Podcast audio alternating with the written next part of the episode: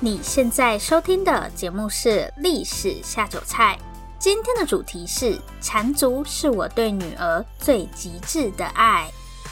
Hello，欢迎来到《历史下酒菜》，我是 Wendy，今天是我们的第一百零八集节目，又来到每个月的听众许愿主题。这次许愿的听众是 Min，Min 说他想要知道关于裹小脚的历史。虽然命可以理解每个时代会有属于自己的审美，但他还是很想知道小脚到底是有什么吸引力。然后过去的人是如何看待缠足，就是裹小脚这件事的？那在传统中国，真的是人人都裹小脚吗？所以，我们今天的主题就是缠足是我对女儿最极致的爱。我觉得这个标题一出，大家应该会觉得非常惊悚。因为以我们今天的眼光来看，裹小脚是一件非常可怕的事情。这么可怕的事情，它怎么会是一种爱呢？我觉得大家或多或少都对裹小脚这件事情有一定程度的了解。最常看到的观点就是裹小脚是一种陋习嘛，就把缠足这件事情批评的一文不值。但我今天想要带大家从另一个角度去重新认识裹小脚这件事。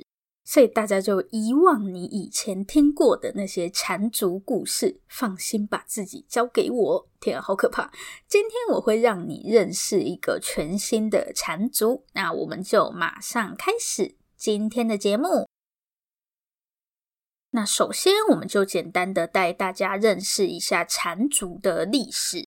好，什么是缠足呢？缠足顾名思义就是把脚给绑起来。那这样是要干嘛？绑架犯？不是，今天没有要走那种可怕的路线。虽然缠足的历史在很多人看来也是挺恐怖的，就是了。缠足确实是把脚给绑起来，没有错。严格来说，它绑的是脚掌，而且是女生的脚掌。传统中国的妈妈们会在女儿大概五到六岁，最晚不超过八岁的时候，开始为女儿缠足。简单来说，就是拿一条很长的布，然后把女儿的脚掌折起来。我觉得比起“绑折”这个字更贴切，就是把脚掌折起来，然后再用那个长长的布把被折起来的脚掌捆起来，让它维持那种折起来的状态。经年累月下来，这些女生的脚就会比一般人小，因为她们的脚掌基本上是被折起来的。缠足的过程很复杂，我们等一下再详细的跟大家说。重点是这样做到底是在干嘛？把脚掌折起来，光用听的就很痛。这样绑是要干嘛？答案是传统中国社会认为拥有一双小脚的女生很美，但脚大脚小又不是自己可以决定的。那如果脚掌太大怎么办？那就只好向灰姑娘的姐姐们后天加工了。大家知道吗？其实原版灰姑娘的故事很血腥，不止灰姑娘，很多童话故事最一开始的版本都超可怕，根本不是可以给小孩看的东西。之前我们有做过一集，是第几集来着？我看一下哦，第八十七集，是我们去年的万圣节特辑，叫做《毁童年的暗黑童话大集合》。诶，等一下，这是不是会员限定节目？真的，好啦，那我顺便打一下广告。现在加入我们在 MixerBox 开设的会员赞助方案，大家可以在这集节目的说明栏找到赞助连接，成为会员后，每个月就可以有多两集的会员限定节目哦。好，工商时间结束。一开始的灰姑娘，初代灰姑娘，当她那两个姐姐发现自己脚太大，没有办法挤进玻璃鞋的时候。迪士尼的动画就是脚后跟整个露出来这样，但初代灰姑娘的姐姐们可没有这么容易死心，她们把脚趾跟脚后跟都切下来了，就为了挤进那双该死的玻璃鞋。缠足基本上就跟灰姑娘姐姐们做的事情没两样，为了获得一双小脚，这些女生只好把自己的脚捆起来，让脚不再长大。在讨论缠足的时候，有一个最常被问到的问题，就是中国人到底是什么时候开始缠足的？其实这个挺难回答的。虽然在我们看来，缠足真的是一件超级奇怪的事情，不过在过去，缠足就是大家生活的一部分。虽然传统中国写了不少史书，但缠足这种事情也不会被记在上面，更不会有人去关心这种流行是从何而来的。等大家发现的时候，通常已经是一大堆的人在缠了，也找不到到底是谁先开始的。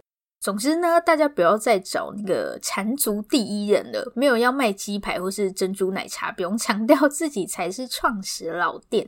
不过我们倒是可以确定，缠足开始变成一种流行，应该是在宋代的时候。其实，在宋代以前，谈到缠足的文章并不多，甚至有些根本不确定人家讲的到底是不是缠足。缠足这个词第一次在历史上出现是大概西元十二世纪的时候，也就是差不多宋朝那个时候，在一本叫做《墨庄漫录》的文集里面，第一次出现了缠足这个词。书上说，女性的缠足起于近世，意思就是缠足是最近才出现，所以至少在宋朝这个时候，缠足不是一个传统。那这个作者为什么会特别去提到缠足？很明显就表示宋朝开始有很多人缠足，但这个缠也不是你走到外面大街小巷每一个人都在缠的那种程度。其实缠足从来就没有普及到那种程度，所以我们今天的故事就从宋朝开始。刚刚我们一直讲缠足缠足嘛，那到底要怎么缠呢？下面有这个完全缠足手册。提醒一下大家，不要模仿，真的会很痛，而且太老的也不用缠了，已经没用了。然后不要虐待儿童啊，真的会被警察抓走。缠足绝对不是抓来就把你的脚折了，然后绑起来，它有一个循序渐进的步骤。首先，你在八岁以前一定要做这个动作，不然缠了也没用了。我们第一个要缠的是脚趾，会先把你的脚趾往内折，然后再用布捆起来。过一段时间，等到你的脚适应这个状态，就会开始下一步。好，大家可以观察一下自己的脚。我们现在先把脚背拱起来，就是有点像跳芭蕾舞那样。从侧面看，我们的脚掌就会是弯曲的嘛。接下来，我们把脚掌从中间切成两半，会分成脚后跟，前面是脚趾的部分。缠足要做的就是尽量把这个前半部包含脚趾的部分往后折，没有办法做到对折啦，它就是尽量折，所以你的脚最后就会呈现一个拱起来的形状。它会一次折一部分，等你适应了再继续往下折。但这个折的过程呢，当然是非常痛苦。如果穿到那种不合脚的鞋啊，尤其是高跟鞋，那真的是很痛，更不要说缠足了。而且被缠的都是那种国小的小朋友，光是用想的那个场面就非常的可怕。为了保持这个形状，那个裹脚布绝对会绑得非常紧，就算睡觉也不能拿下来，所以很容易会血液不循环，甚至出现伤口。但更恐怖的是，你不能因为很痛就一直躺在床上不下来走，因为不走，你的脚以后就真的不能用了，所以你得忍着疼下来走。人的身体有时候很脆弱，但有时候也很坚强。那样绑着你的脚，一定不可能正常发育嘛。有些植物不是会长得歪歪的吗？我们可能就会在旁边绑个什么木棍之类的东西，让它长得直一点嘛。所以最后我们的脚就会自己想办法达成一个平衡，哪边能长它就往哪边长。那你绑成这样，它当然就只能往你脚后跟的那个方向长，所以你一定要下床走路，让你的脚去适应。适应怎么在那种奇怪的形状下走路？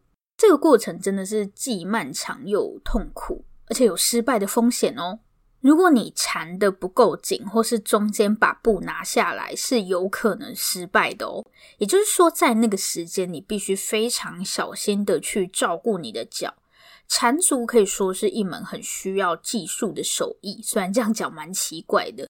当时甚至有那种专门帮人家缠足的工作，当然是女性来做了。大家现在听到这里，应该会觉得这么痛苦，到底为了什么？最简单的答案就是因为美，因为好看。我知道大家现在一定想说，这到底是什么畸形的审美？虽然在我们今天看来没有办法理解，但确实对于传统中国的男性来说，小脚是一种美。我们都很熟悉的苏轼苏东坡，他是宋朝人嘛。苏东坡也曾经写过歌颂小脚的词，我没有要批判他的意思啦，毕竟人家就是那个时代的人，不然还能怎样？大家如果想要知道苏东坡写了什么，可以去查《苏东坡咏竹》，歌咏的咏。但如果真的只是因为好看，大家有必要做到这么夸张吗？不惜流血流汗又花钱也要缠足的原因到底是什么？然后这么麻烦的事情，真的是大家都在做吗？好，下个部分我们就来讨论这些问题。我先讲结论好了，缠足其实是一小部分人的事。简单来说，就是只有某个特殊的阶级才缠而已。刚刚大家看了那个完全缠足手册，应该可以发现，缠足是一件非常麻烦的事情，而且还花钱。你要请人家缠，然后后面的照顾也很麻烦，所以缠足其实是一个奢侈的活动。那普通的百姓是不可能做到这件事情的。也就是说，可以缠足的都是大户人家的女儿，而且这种风俗基本上只出现在汉人身上。中国有很多不同的民族嘛，甚至蒙古人啊、满人，还有自己的王朝。这些汉人以外的民族是没有在跟你缠足的。就算是汉人，在宋朝的时候，缠足也没有那么兴盛。大家缠的最夸张的时候，大概是明清这两个时期。不过很有趣的是，清朝皇帝其实是不喜欢人家缠足的。他们有试着要禁止缠足这件事情，但成效很差。大家就还是要缠啊，你也不能怎样。所以在清代皇帝的后宫里面，基本上不会有这种缠足的女子。虽然皇帝想禁，但看起来难度非常高。缠足就是一件花钱又不舒服的事，但大家居然为了缠足不惜跟皇帝唱反调。缠足到底有什么吸引力，可以让大家不顾一切也要缠到底？今天的节目标题，可能有些人看了会很不舒服。缠足这么可怕的事情，怎么会是母爱的展现？其实缠足啊、裹小脚这个话题，大家应该不陌生啦。过去我们在谈缠足的时候，最常切入的角度就是以前的中国女性很可怜，因为男性觉得裹小脚很美，所以他们就必须裹。我们会很简单的把男性定义为加害者，然后女性就是受害者。我想请大家去思考一个问题：到底是谁去执行了缠的这个动作？好，严格来说会有专门的人啦，但在一个家庭里面，缠足这件事情到底由谁负责？是妈妈对吧？因为缠足是一个非常女性的事情，所以以传统中国家庭来看，爸爸是不可能过多介入这件事情的，一定是妈妈、奶奶去负责主导这一切。我们现在看肯定会觉得非常吊诡，明明妈妈跟奶奶也是裹了小脚的人，他们也知道那个过程有多痛苦，但为什么还是要逼自己的女儿孙女去缠足？是因为他们不爱这个小孩吗？刚好相反，正是因为他们爱这个孩子，所以非得要这么做不可。在缠足这件事情上，作为一个母亲，她既是受害者，也是加害者。好，那么这些女性到底可以透过缠足得到什么呢？我接下来讲的话可能会很政治不正确，但这就是当时的价值观，所以大家不要用我们现在的价值观去理解。对于那个时代的女性来说，结婚就是她们一生中最重要的事情。如果把婚姻看成是一场战争，那么裹小脚其实是一项很加分的武器。除了好看，缠足还可以彰显你的身份地位，就像我刚刚说的，普通人家根本负担不了裹小脚的成本，所以不缠足，这些女性根本没有办法在婚姻的战场上跟其他人竞争。这就是为什么就算做妈妈的也知道缠足很痛，但还是要帮女儿缠的原因，因为不缠就不能有一个好的归宿。虽然我今天无法理解这种审美，但刚刚我在讲灰姑娘的故事的时候，其实有发现一个很奇怪的地方。我为了确认迪士尼当初是怎么演的，还去把《仙履奇缘》翻出来看，然后就看到仙露瑞拉的姐姐把玻璃鞋挂在脚趾头上，脚后跟整个都露在外面。为什么在灰姑娘的故事里，脚小的人是灰姑娘，而不是她姐姐？我们也可以演灰姑娘脚超大，然后姐姐穿不住玻璃鞋吧？这是不是代表我们对女性的刻板印象就是要瘦小，不能太胖，不能太高，就连脚都不能太大？我觉得从这个角度去思考，其实裹小脚看起来也没有那么奇怪了。在明清两朝，有一双小脚确实是令人自豪的事情。当时在社会上时不时可以听到类似的歌谣，没有缠足的妇女被形容成是大脚婆，说她们见了缠足的女性都要羞愧的低下头。所以当时这些缠足的女性真的是走路都有风。在没有缠足的女生被说成是大脚婆的时候，缠足可以说是得到了所有人的赞美。当时大家疯狂到什么程度呢？就连缠足都可以占南北。我知道粽子可以占南北，还有什么？不是有人说北部粽是三滴油饭吗？其实我也不知道他们的区别在哪。粽子可以占南北，缠足也可以占南北，这个大家应该没想到吧？当时他们会互相攻击说，比方北方人的脚都缠得好丑，什么缠得太弯，脚看起来像船头之类的。而且大家不只是嘴巴讲讲而已，过去还有专门为了脚掌举办的选美比赛，不是看脸，也不是比身材，是选谁的脚掌比较美。而且很有趣的是，整场选美比赛你都看不到参赛者的脸，因为按中国传统，女生的脚是不能随便让其他男人看到的。但因为要选美，一定要给人家看，所以就只好把脚以外的地方全部遮起来。不过，如果你的脚很幸运赢得了比赛，这是很了不起的事情。所以，你的丈夫或是爸爸、哥哥还会出来跟评审道谢，然后接受大家的祝贺。等一下，那所以为什么要遮脸啊？最后还不是会知道那是谁的脚？嗯，总之，我觉得去批评缠足是陋习，觉得以前的人很蠢、很无知，才会去做像是裹小脚这种动作，其实也没有什么意义。因为过去的价值观跟现在的价值观就是不一样，所以与其去嘲笑他们，还不如好好了解当时的人到底在想些什么。也就是说，缠足在当时其实是女性价值的一种展现。我们可以很肤浅的说，有时候学历跟年收入也是一种价值的展现。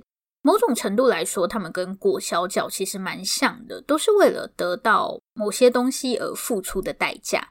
但裹小脚后来为什么被社会唾弃呢？因为我不能选择。我们现在不管你要用身体，还是你的脑袋，或是用各种其他的办法去得到你想要的任何东西，那都是你的选择，好坏只有你自己知道。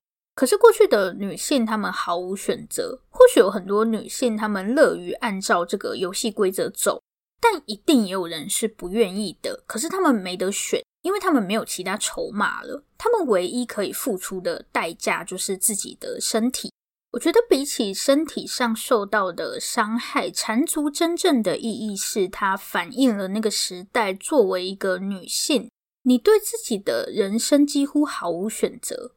但很快的，曾经人见人爱的小脚就要跌落神坛，成为人人唾弃的过街老鼠。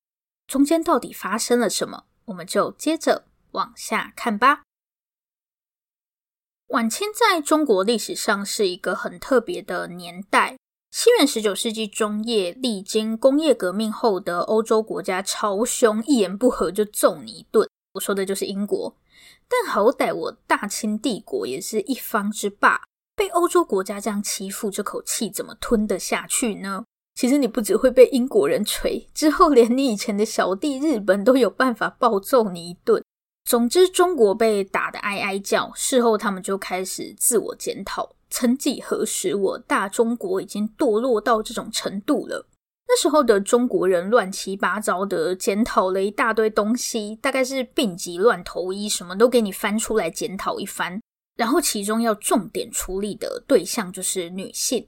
另一个原因是因为开始有很多欧洲人跑到中国，那些欧洲人看到中国女生在缠足，就整个吓歪，想说中国人也太野蛮、太变态了，干嘛这样自虐？毕竟欧洲人不了解当时的中国社会，所以裹小脚在他们看来就是一种变态又残忍的行为。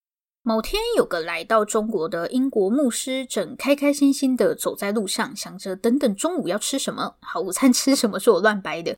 有个英国牧师刚好路过了一户人家，没想到呢，这户人家的屋子里突然传出了一阵凄厉的哭声，把刚好路过的牧师吓得半死。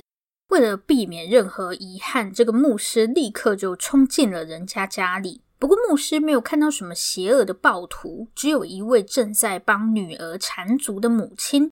很明显，刚刚的哭声就来自牧师眼前的这个女孩。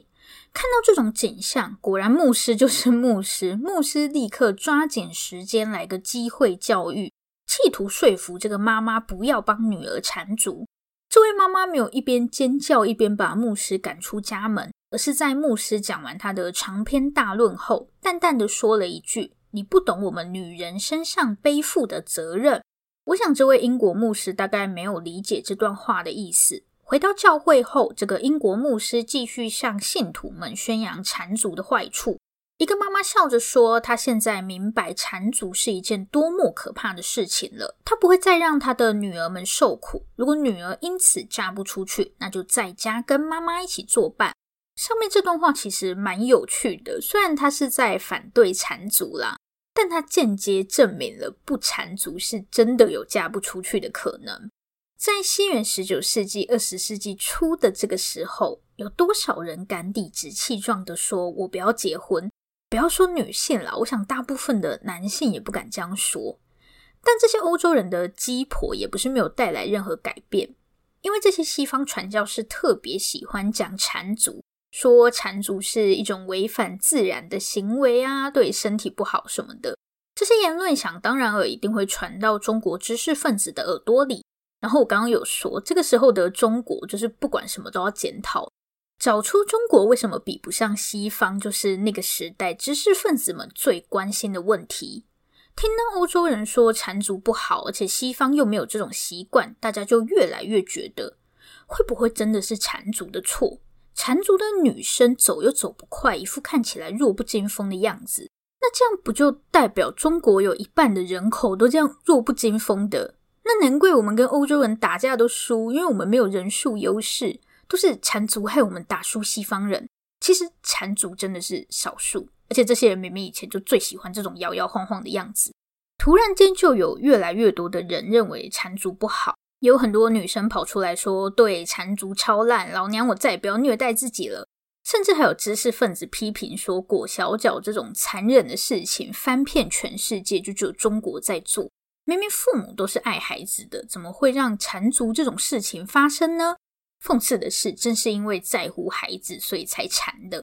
总之呢，像这样批评缠足的声音就越来越多。大家现在是不是以为我们要迎来欢乐大结局，把缠足扫进历史的垃圾桶里了？想太多，现实才不会这么美好。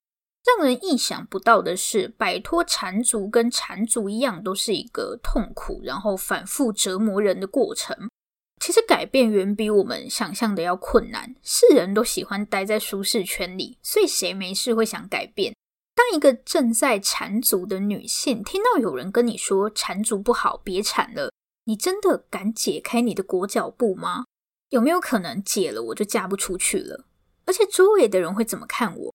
虽然现在好像有很多反对缠足的声音，但这些声音会不会只是昙花一现？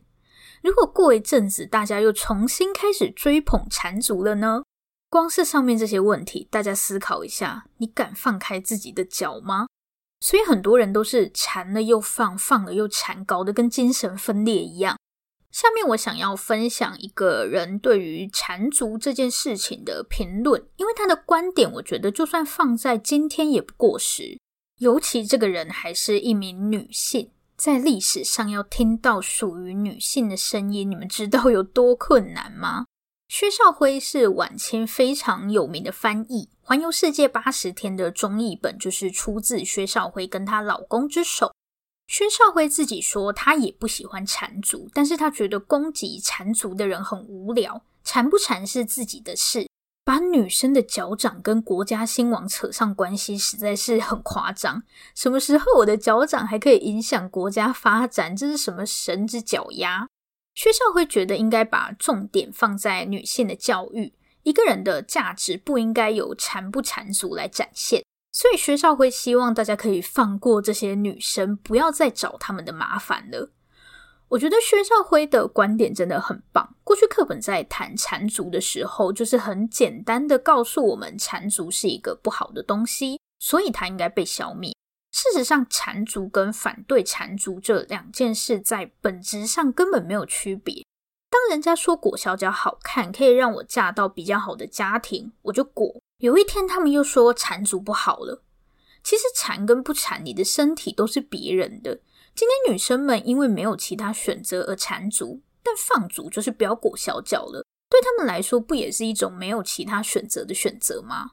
虽然薛少辉的这段话放在今天也不过时，但他的声音很快就被淹没在批评缠足的声浪中。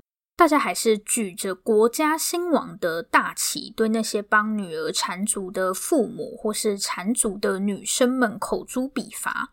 当然，一定有人打从心底认同放逐这件事情，但有更多的人站在十字路口上四处张望，不知道自己到底该往哪里去。所以，尽管反对缠足喊得震天嘎响，但实际的成效却十分有限。有点讽刺的是，推了反缠足运动一把的，其实是中国人恨得牙痒痒的中日战争。西元一九三零年以后，日本对中国的野心越来越明显。反缠足运动的那些人，在这个时候抓紧机会向大家宣传：如果你缠足，会让你在战争中没有办法顺利逃难。大家一听到这个就非常的害怕，那些爸妈们都不敢帮女儿缠足了，生怕自己会害了孩子。之后，缠足也就随着时间过去，慢慢的消失在历史上。以上就是今天的节目内容。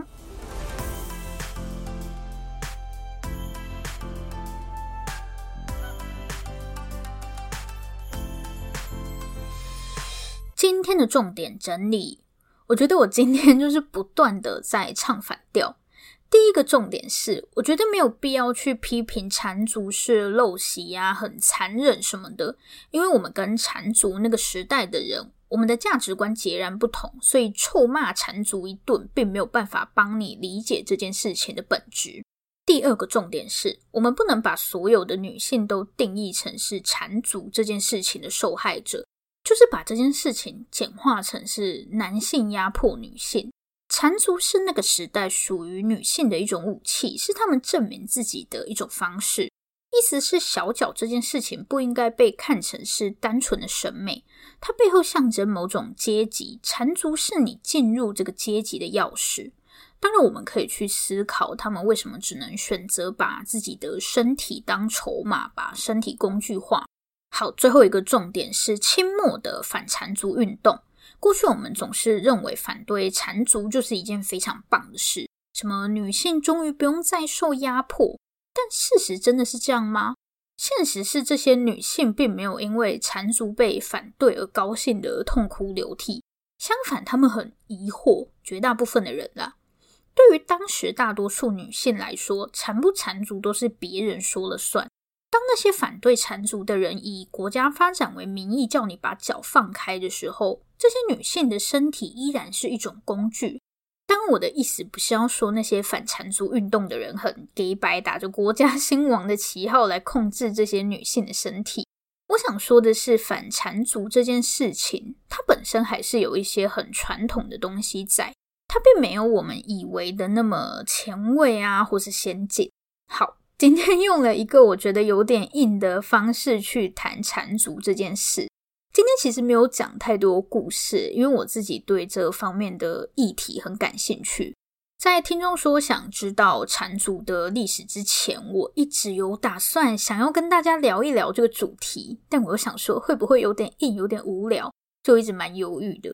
借着这次听众许愿的机会，就把缠足这个议题给解决了。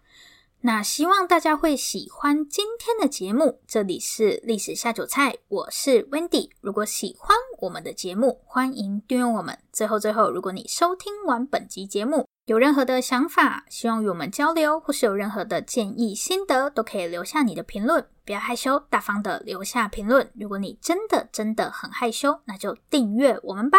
这里是历史下酒菜，我们下次见，拜拜。